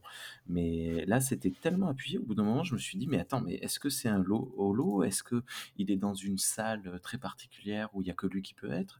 Est-ce que il y a- y a- on a, on- enfin voilà, bon, bref, mais euh, bon. Je peut-être répondrai pas à ça. Je, je ne te dirai, je ne te dirai rien. Je ne vous dirai rien. Et, euh, Un petit côté fun que j'aurais aimé être un peu plus développé, c'est le duo, heu, Jake, heu, Sisko et Telir. Heu, là, je suis sur une page, beh, tu vois, tu parlais de des Gardiens de la Galaxie, ça me rappelle un peu le, la nouvelle, enfin la nouvelle mouture, maintenant c'était il y a plus de 10 ans, quand ils ont formé la nouvelle équipe des Gardiens de de la Galaxie, l'équipe actuelle. Il y avait pas mal de pages comme ça, où ça courait dans un sens et sur, tu avais 5 ou 6, heu, cases, heu, où il se passait une action par case et, euh, et c'était toujours un peu, un peu what the fuck. Et là, on a euh, Jake, euh, Cisco et Telir qui sont en train de courir dans le, j'allais dire dans l'Enterprise, dans le Théséus. Et à chaque pont, en fait, ben, il y a un pont qui est complètement sous l'eau. Ils sont en train de se battre contre une pieuvre. Il y a un pont où on ne sait pas pourquoi ils se retrouvent en costume de balle en train de danser ensemble et ils, doivent danser apparemment pour traverser le pont. Il y en a un autre où ben, ils sont au milieu de, ils traversent les, les accords de organien de, de paix avec euh, le, les, les Klingons. Ça euh, ça. ah d'accord. Mais c'est rigolo, tu vois. C'est l'espèce de. Alors le découpage, ils sont en train de se euh, battre contre les mousquetaires, tu vois. C'est super drôle. Le, le découpage et la dynamique étaient cool, euh, mais en fait, ce qui m'a sorti du truc, c'est ça. C'est le truc du euh, ah ben tiens, regardez, on a mis Kirk on a mis corps et un organien dans un coin là. Regardez, c'est cool. Ça te rappelle euh, quand t'as vu les organiens et, Kirk euh, dans Star Trek? C'était bien. Hein.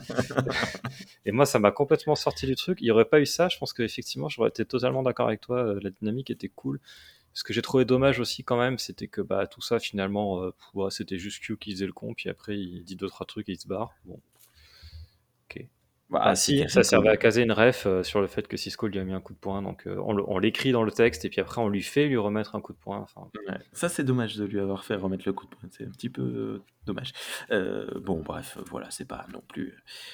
on, a, on a quand même pas mal bitché, on a dit que mm. c'était pas mal. Et en fait, alors attends, je vais dire du bien. De dire du mal. non, mais je vais dire du bien. Justement, défend bien hein.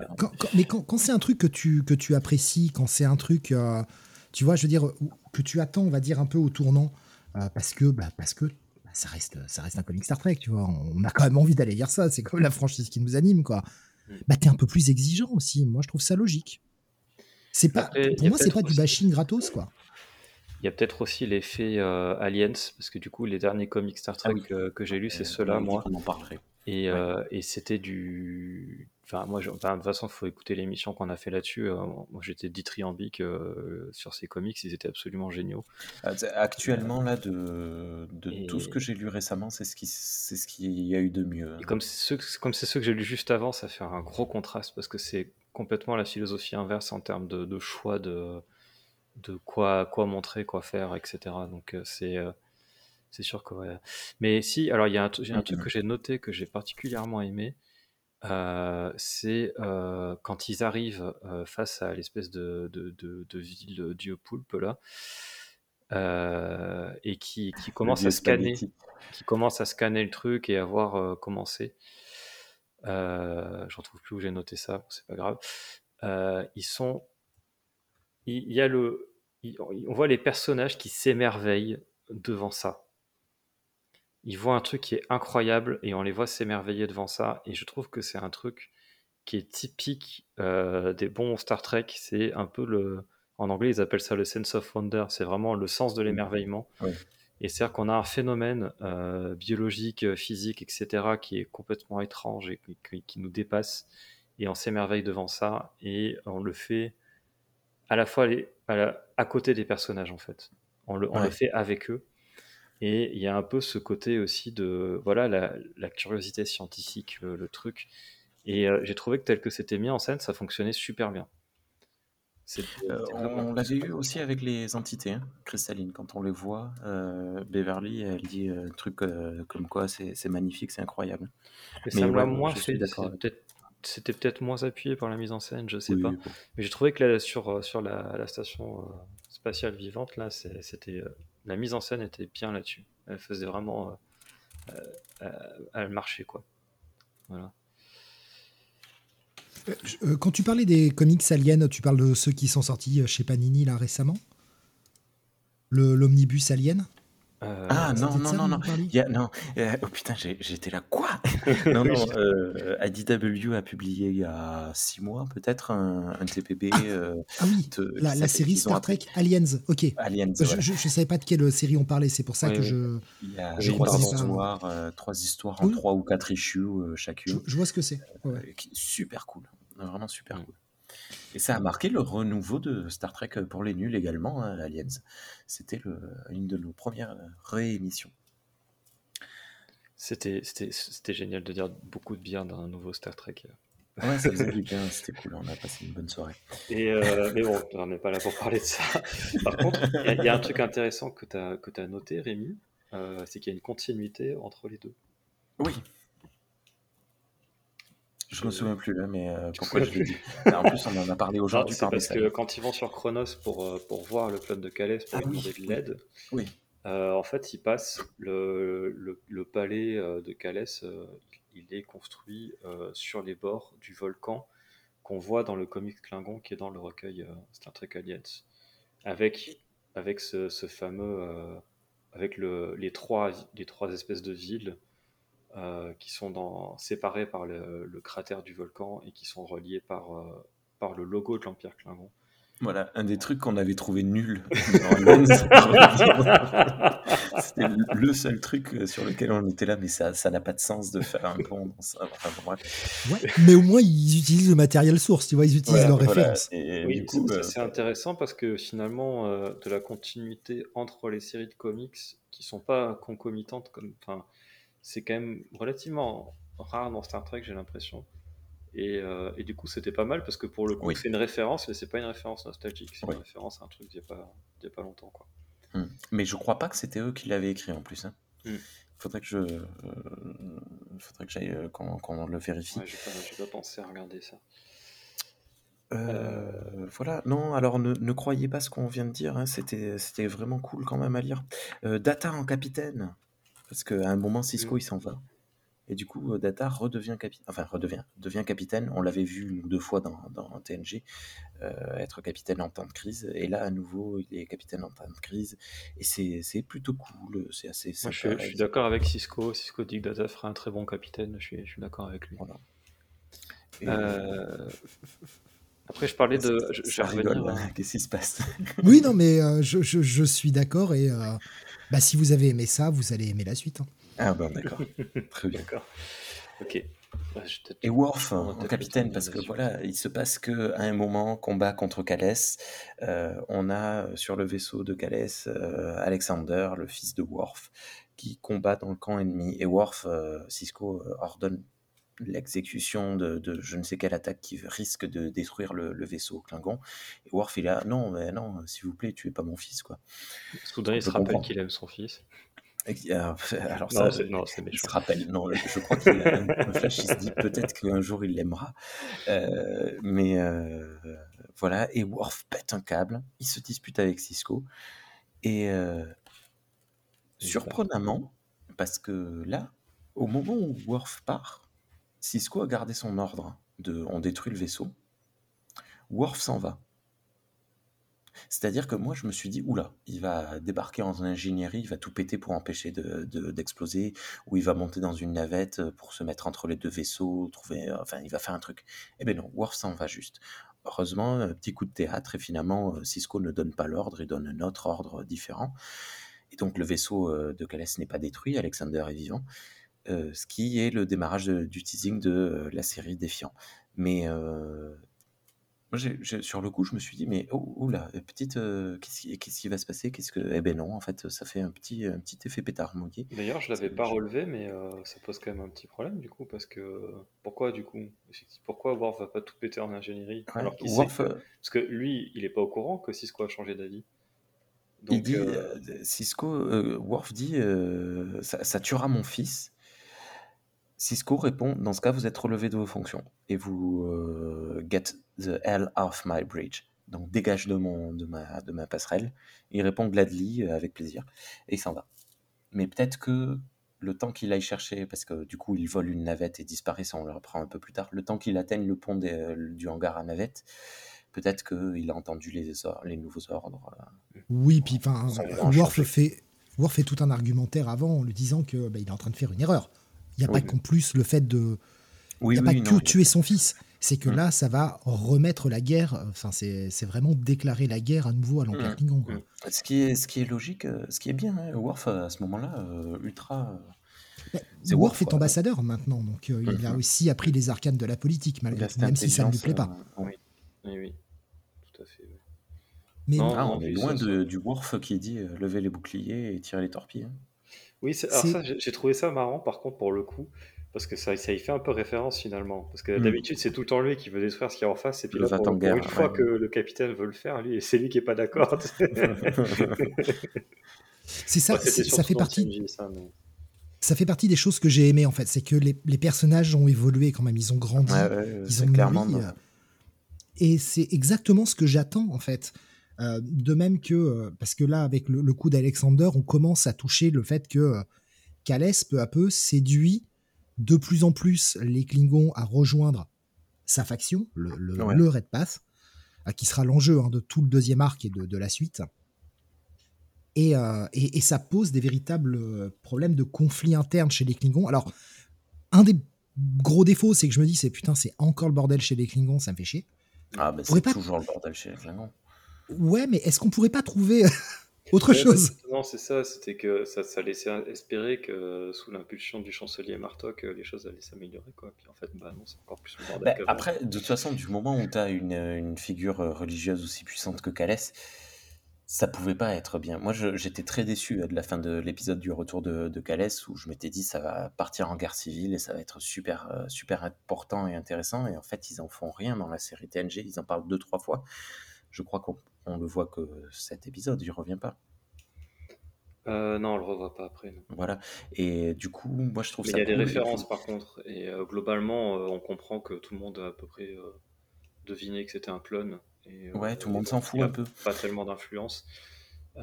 Mais quand- dans l'épisode de DS9 où, où ils vont chercher le battelet de Calès, il y a quand même un peu l'enjeu de, au départ, avant qu'ils commencent tous à, à devenir des Gollum, euh, il y, a- il y a un peu l'enjeu de euh, voilà, je vais être celui qui ramènera son battelet à Calès parce que enfin, ça lui donnera une légitimité qu'il n'avait pas vraiment avant. Ouais. Voilà. Mais tu vois, et ça, pour le coup, dès son apparition, on nous explique que Martok, euh, je sais plus qui c'est le chancelier à ce moment-là, euh, il a, il a de moins en moins de pouvoir et que euh, dans l'ombre, les autres se, se ramassent autour de, de Calès. Et ça, moi, je trouve ça cool. hein. Il le touche un peu ça dans l'épisode 2. On en entend parler justement quand Cisco va rejoindre Worf et qu'il s'infiltre euh, Mm. chez les Klingons, etc. on, on en- on comprend que euh, de plus en plus, euh, est, euh, y a, il a un côté euh, complexe du Messie, quoi. De par sa, sa nature de clone, je suis revenu, je suis toujours le même que ce que j'ai été. Et il y, a- il y a un peu ce complexe du Messie et que peu à peu, il bouffe le, le pouvoir du Haut Conseil. C'est légèrement touché, ce sera beaucoup plus exploré dans le deuxième, euh, le deuxième arc et le crossover qui est en cours en ce moment. Ils ils ont posé les bases. Ce qui est dommage, c'est qu'ils l'exploitent pas assez, à mon avis, euh, sur ce premier arc, mais ils s'en servent par la suite, ce sera pas oublié. Donc si ça peut vous rassurer au moins de ce côté-là. Oui, non, là-dessus, moi, je, oui, ça m'inquiétait pas trop que. Oui. Oui. Euh, si vous avez fini là-dessus. Si, bah si, tiens, tant qu'on parle des Klingons, je voulais pas parler de ça au départ, mais tant qu'on parle des Klingons, euh, je vais renouer avec une vieille tradition des, émissions de comics Star Trek, euh, Star Trek pour les nuls. Je vais parler de la langue Klingon. Euh, ils ont fait un truc que je trouve très très bien, c'est que la grande majorité du temps, quand les Klingons parlent Klingon, c'est écrit en anglais avec un petit, un petit effet, une, petite couleur rouge et un petit astérix euh, qui est qui serait peut-être pas nécessaire de répéter à chaque fois, mais bon, qui est là pour dire que c'est dit en Klingon. Je, je- je pense qu'ils le répètent à chaque fois, tout simplement parce qu'en réalité, c'est un changement d'épisode. euh, Oui. dans, dans les. En fait, c'est un changement de single.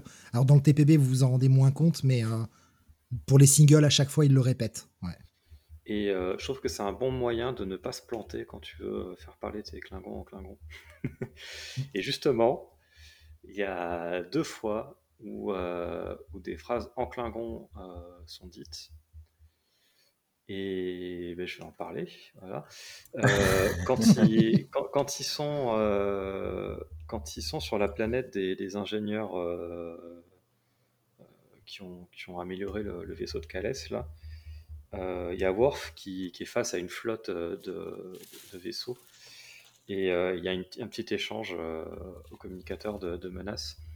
Et puis, puis, en gros, il se la gueule du capitaine de, la flotte, du, comment on dit, du, Commander, là, euh, pour, euh, en, lui disant que, en gros, euh, le travail qu'on lui a confié, c'est un, travail pour enfants. il traite de gamin, quoi. Et, donc, il dit Get Merpook. Et voilà, donc je pense que c'est ce qu'ils ont. Enfin voilà, ils ont, ils ont, c'est traduit dans, dans, le, dans l'encart, c'est traduit par Job for Children, donc euh, jeu pour enfants. Enfin, euh, non, pas jeu, pardon, euh, métier pour enfants, travail pour enfants. Je pense que ce qu'ils ont voulu traduire, c'est jeu d'imitation. Vous savez, quand les enfants jouent aux adultes, quoi. Et en fait, je pense qu'ils ont juste regardé dans le dictionnaire, ils n'ont pas regardé quel était le, le rôle grammatical des, mots. Ils ont pris les trucs et ils ont fait des fautes de frappe parce que du coup, euh, il y, a, get euh, tout seul, euh, ça, n'existe pas, en fait, tout simplement. par contre, il y a le mot crête, et crête veut dire imitation. Donc je me dis que peut-être pour ça que je me dis ça. et par contre, au milieu, je sais pourquoi ils ont pris ce mot, mais mer, ça veut dire passerelle. Donc là, euh, en gros, ça veut dire passerelle enfant plus un mot qui veut rien dire. C'est bien. Sauf que, sauf que mer, c'est aussi un suffixe de verbe qui peut se traduire par pour, mais pas dans ce sens-là. Euh, mer, ça désigne un objectif, un but. Ah, du coup, pour les enfants, ok. Donc en fait, il n'y a que pouk qui, euh, qui, est le mot, qui est le mot adapté, parce que pouk, ça veut bien dire enfant.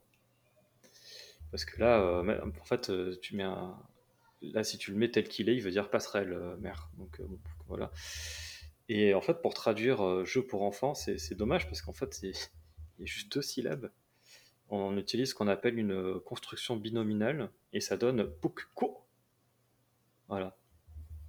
Et c'est ce qu'il fallait mettre. Mais bon, ils l'ont pas mis. Alors ça a été très amusant parce que j'en ai parlé sur, sur le, groupe où je suis d'apprentissage du Klingon. Et ça, a été la foire aux théories sur euh, ce qu'ils ont essayé de faire. Donc tout le monde n'était pas tout à fait d'accord sur le, sur le truc.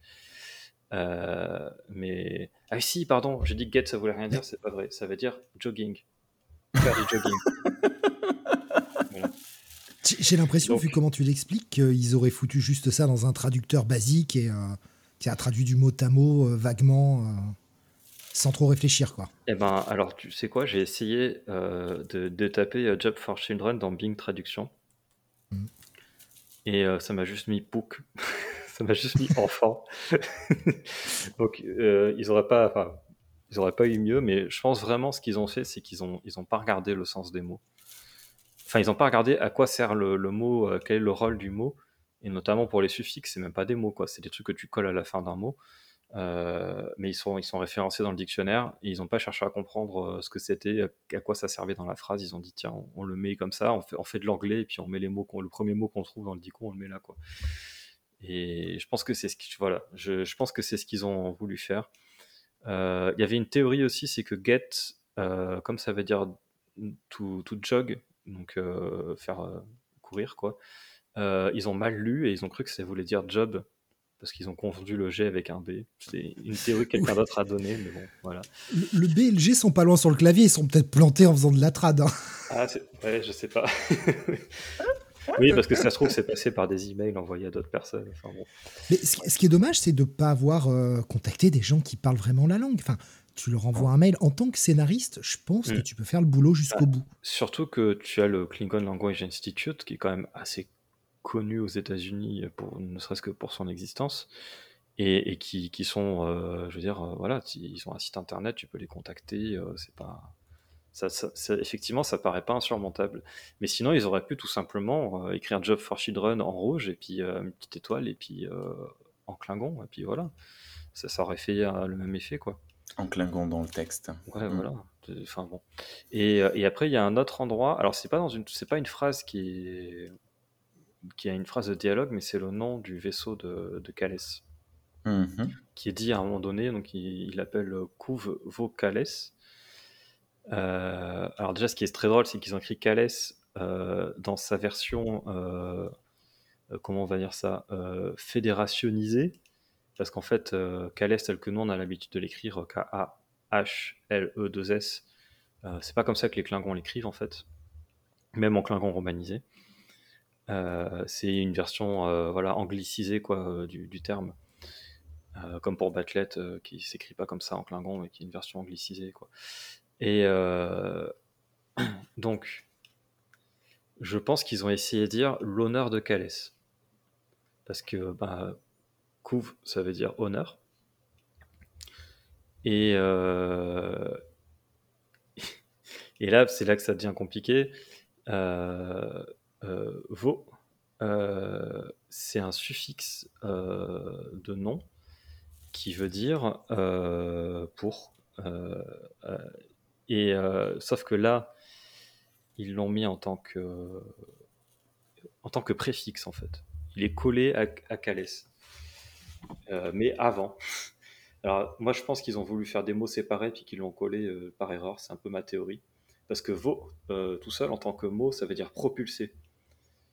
Donc si tu veux, si tu traduis, Ah, ce le qu'ils ont truc écrit- qui propulse. Ouais. si tu traduis ce qu'ils ont écrit littéralement, ça veut dire propulse Calès honneur. Non, mais tu vois le sens. hein. Ils ont dû euh, vouloir se dire. euh, Ouais. Et non, non, je pense que je ils ont vu le suffixe et ils n'ont pas vu le, que le mot en fait. Le suffixe devait être avant dans le dico et ils ont pris ça quoi. Euh, parce que voilà. Et euh, en fait, euh, c'est tout simple. Là aussi, c'est une construction binominale qu'il faut faire. Donc c'est deux mots. Tu dis Keilish Couve, honneur de C'est c'est tout simple en fait. Ils sont allés chercher euh, compliqué, mais mais sauf que ben, comme ils ont jamais ouvert, je pense, la section grammaire du dictionnaire, euh, ils savent pas que la construction binominale existe et c'est dommage parce qu'en fait c'est la même construction dont ils avaient besoin pour la seule autre phrase qui est en Klingon. c'est exactement la, la même construction grammaticale. Donc, euh, et c'est en plus elle est tout vraiment toute simple quoi. C'est vraiment c'est euh, tu mets deux noms côte à côte et, euh, Et oui, et en plus- que le nom qui est à droite Et oui, voilà, ils ont, a ils une ont- appartenance par rapport au nom qui est à gauche. Mais en plus, ils se sont complexifiés la tâche aussi parce que ce sont des Américains. Donc, euh, l'honneur de Calès, c'est Calais Honor. Donc, euh, même pour eux, c'était plus facile de, de comprendre, à comprendre. Oui, c'est vrai, tiens, j'avais pas pensé à ça. mais oui. Ils, ils ont fait un Yoda inversé, quoi. Ouais. J'ai l'impression que la, la construction dont tu parlais, ça fait un peu comme une construction en allemand, en fait, où tu colles deux mots euh, euh, assez facilement et tu comprends, euh, vu, vu la place, euh, de quoi il est fait référence. Quoi. Euh, oui, il y a des similarités. D'ailleurs, je pense que. Alors, c'est très différent de l'allemand, le Klingon, mais effectivement, Oui, oui, il y a- bien, euh, je- il y a des constructions qui sont euh, qu'on peut retrouver. Et je pense que c'est pas pour rien qu'il y a euh, beaucoup d'Allemands qui sont assez bons en Klingon. Je pense aussi en termes de Déjà dur de prononciation. l'allemand. oui, euh, en termes de timbre de voix et tout ça, Ouais, de, de le côté un de peu- langue, oui. Ouais, un peu dur, euh, quand, euh, un peu guttural. Ouais. Voilà, c'était le petit point Klingon. Hyper intéressant en tout cas. Euh, moi, je- alors déjà, je tiens à présenter mes excuses. Le fameux natif euh, américain est une native américaine. Je n'ai toujours pas trouvé son nom, par contre, hein, mais je l'ai trouvé dans la BD et euh, Bon, ça doit être la fille de chaque côté. qui, qui est persona non grata maintenant, hein, de chaque côté.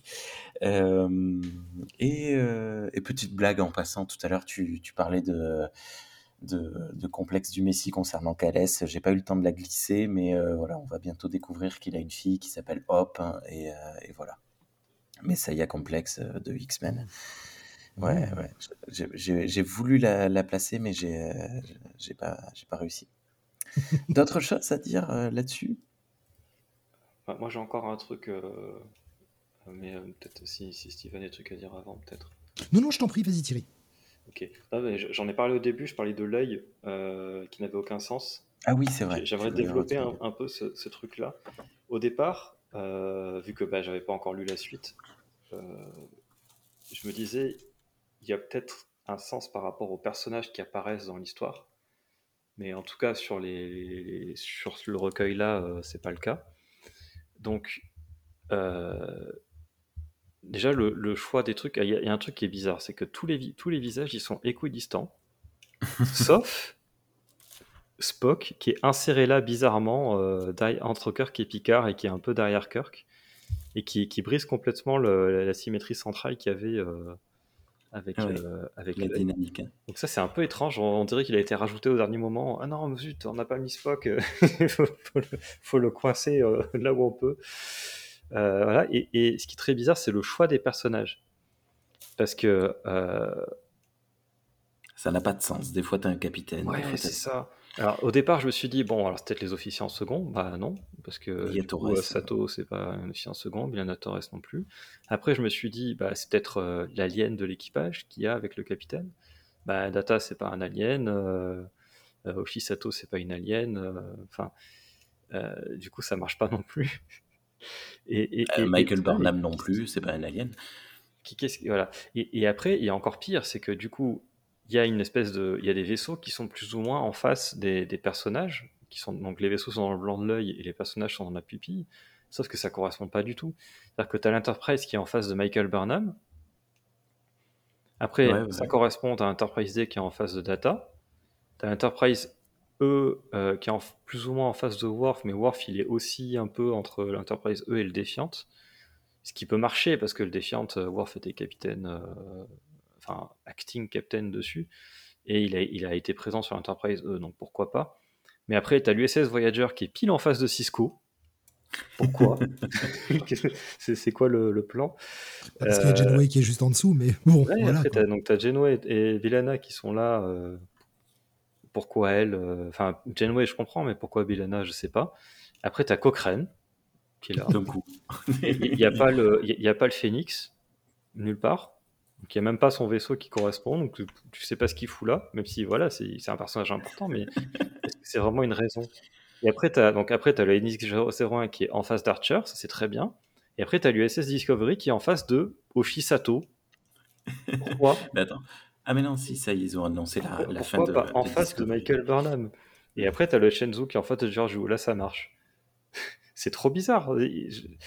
donc après, je me suis dit, ok, peut-être qu'il n'y est pas censé y avoir de lien entre les vaisseaux et les personnages. À ce moment-là, il a peut-être fallu, je sais pas, présenter les choses autrement. Et après, euh, bah ouais, les choix des personnages, quoi. Alors, à moins qu'ils apparaissent tous dans la suite, euh, pour l'instant, ceux qui apparaissent, de ceux qu'on voit là et qui apparaissent dans, le, qu'on a lus, il y a Kirk, Picard, Data, Worf et Cisco. Ça fait même pas la moitié des personnages qui sont montrés. Et déjà, on voit Bilana. Pourquoi vous n'avez pas mis Tom Paris? À ce moment-là, il apparaît dans la suite. Ça aurait teasé le truc. Et, du coup, je sais pas. Je, je sais pas ce qu'ils ont voulu faire avec cet œil. C'est très joli, mais ça n'a aucun sens. C'est. Je peux pas répondre à tout. je peux pas répondre à tout. Ah, mais tu peux répondre à des trucs. Ah, ah. ah donc ils vont apparaître. Hein. Certains personnages, oui. Ok. c'est peut-être une feuille de route à long terme alors. Si c'est ça, ça me va. Pas sûr. D'accord. Est-ce qu'on verra Je pense juste que le mec s'est fait plaisir. Je pense juste que le mec s'est fait plaisir. Oui, euh, oui. On va passer, on va voir passer de Discovery, euh, comme beaucoup d'autres vaisseaux, euh, dans un annual. Hmm. Ah oui, bon, ça compte pas. Moi, je l'ai détesté, mais après, d'autres l'ont aimé. Moi, j'ai pas aimé du tout. J'ai trouvé que c'était le plus mauvais épisode, mais après. Euh, hmm. c'était pas forcément le, cas de tout le monde. Il euh, y a des gens qui l'ont bien aimé, moi je j'aime pas. Mais euh, après, je vous avoue que ah. moi ce prologue, je l'avais même pas lu. Hein. D'accord. Bah, disons que c'est un petit peu le défaut, je trouve, c'est que le prologue est là pour teaser, pour teaser la série et qui te montre cette image qui, qui donne l'impression qu'il y a plein d'indices sur la série et j'ai l'impression qu'en fait c'est un peu aléatoire. Et il y aurait eu genre juste les capitaines et leurs vaisseaux respectifs qui étaient alignés, ça aurait été plus basique, mais au moins ça aurait été logique, tu vois. Alors que là, ils ont mis des personnages, euh, tu sais pas pourquoi, tu sais pas d'où ils sortent, euh, tu sais pas ce qu'ils font là, tu sais pas pourquoi ils sont en face de tel vaisseau qui correspond pas à eux. Enfin, je, trouve ça très bizarre.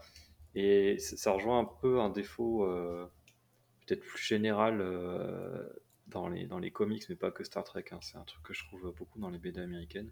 C'est qu'il y a des choix de mise en scène qui sont vachement originaux, mais qui n'ont aucun sens. Et ça arrive, ça arrive super souvent. Euh, j'ai lu il y a pas longtemps, euh, comment il s'appelle? Euh, Sp- Spider-Geddon. Et euh, il y a une case où tu vois deux, deux Spider-Man qui sortent, qui sont en train de, de swinger, là, de- de- d'aller dans- entre les immeubles. Et il y a une case où en fait la case est en espèce de, pseudo 3D, c'est-à-dire qu'elle est, elle est en biais, quoi, elle n'est pas en face. Et il y a les personnages qui sortent vraiment de la case et ça donne l'impression qu'ils sortent comme s'ils sortaient d'une fenêtre, mais c'est la case avec la ville. Et en fait, j'ai trouvé ça super dommage parce que euh, c'est une histoire de multivers. Ils auraient pu utiliser cette mise en scène-là pour montrer qu'ils sortaient de l'univers, qu'ils allaient dans un autre univers, ou peu importe. Mais non, là, la case d'après, ils continuent à donner des coups de. À, à envoyer leur toile dans la ville et à se balader, quoi. Et, et du coup, c'est- t'as une idée de mise en scène qui est géniale, mais ils l'utilisent pour, pour rien. Et je trouve que. Le, le fun pour le fun. Ouais, c'est ça. Et je trouve que c'est. Il y, a- il y a- il y a beaucoup, il y a beaucoup cette façon de mettre en scène avec des poses iconiques, des pages iconiques. Euh, D'une parce que c'est joli, deux parce que euh, aussi certains des artistes vont pouvoir vendre leurs planches derrière Hmm, et leur faire un revenu supplémentaire. c'est vrai, c'est vrai. Bien. Bah, je crois qu'on a tout dit, sauf si euh, Steve, tu veux rajouter quelque chose sur euh, Godshock Bah, tu dire qu'il n'a été dit? Moi, j'ai, vraiment aimé. Euh, c'est mon, mon petit bonbon chaque mois. Euh, ma petite dose de Star Trek, à défaut d'avoir des doses hebdo à la télé. J'ai au moins, j'ai au moins ça. Cool. Et, et ça me fait plaisir parce que bah, actuellement, malheureusement, c'est un univers que j'ai un peu abandonné parce que je me retrouve pas. En fait, voilà, ça, ça ne me correspond plus ce qui est, ce qui est montré. Euh, j'apprécie toujours autant l'univers, j'apprécie toujours autant ce qui a été fait. Ce qui est fait actuellement n'est plus pour moi. C'est pas grave, j'irai chercher mon plaisir ailleurs. Et bah là, ça me donne ma petite dose de, ma petite dose de Star Trek, ma petite dose de plaisir. Tout n'est pas parfait, on est, on est bien d'accord. Mais le positif l'emporte largement sur le négatif. Et euh, puis, comme j'ai dit, j'ai le sentiment que l'univers avance. Et c'est tout ce que je Ouais. demande, en fait. Même si c'est pas canon, même si ce sera repris nulle part ailleurs, au moins j'ai l'impression quand même qu'ils essayent de faire quelque chose, de faire bouger les cartes. Et comme je vous dis, vous êtes vraiment pas au bout de vos surprises en termes de, de force en présence qui vont bouger. Ils font quelque chose. Bah, Ça en déplaira façon- sûrement à certains. Ça plaira à d'autres. Moi, je, je suis dans le camp où ça plaît. Enfin, de toute façon, la série s'appelle Star Trek. quoi. C'est c'est bien qu'ils ont dit, c'est le pilier central de, de l'univers, euh, j'allais dire Facebook, n'importe quoi, Comic. comic book. Euh, c'est c'est quand même, euh, il lui accorde une importance euh, forte, je pense. Ben on verra, je ne sais pas si, si on a beaucoup de choses à dire sur le, le deuxième tome, on te, on te rappellera, voilà, mais je- plus probable euh, pour euh, Défiant, parce que moi j'ai bien envie de, de continuer, euh, on verra. Les deux séries se lisent vraiment en parallèle et d'autant Ouais. plus avec le crossover qui va arriver. Quoi. Bon, ben, ça marche. On, on verra, on se, on se recontacte à ce moment-là. Euh, ben merci beaucoup à tous les deux. euh, merci beaucoup Thierry pour cette émission. À, à très bientôt. Ah bah, ouais, bah, avec plaisir, comme toujours. À la semaine prochaine. Et merci beaucoup Steve. À très bientôt. Avec plaisir. Ciao. Crop, là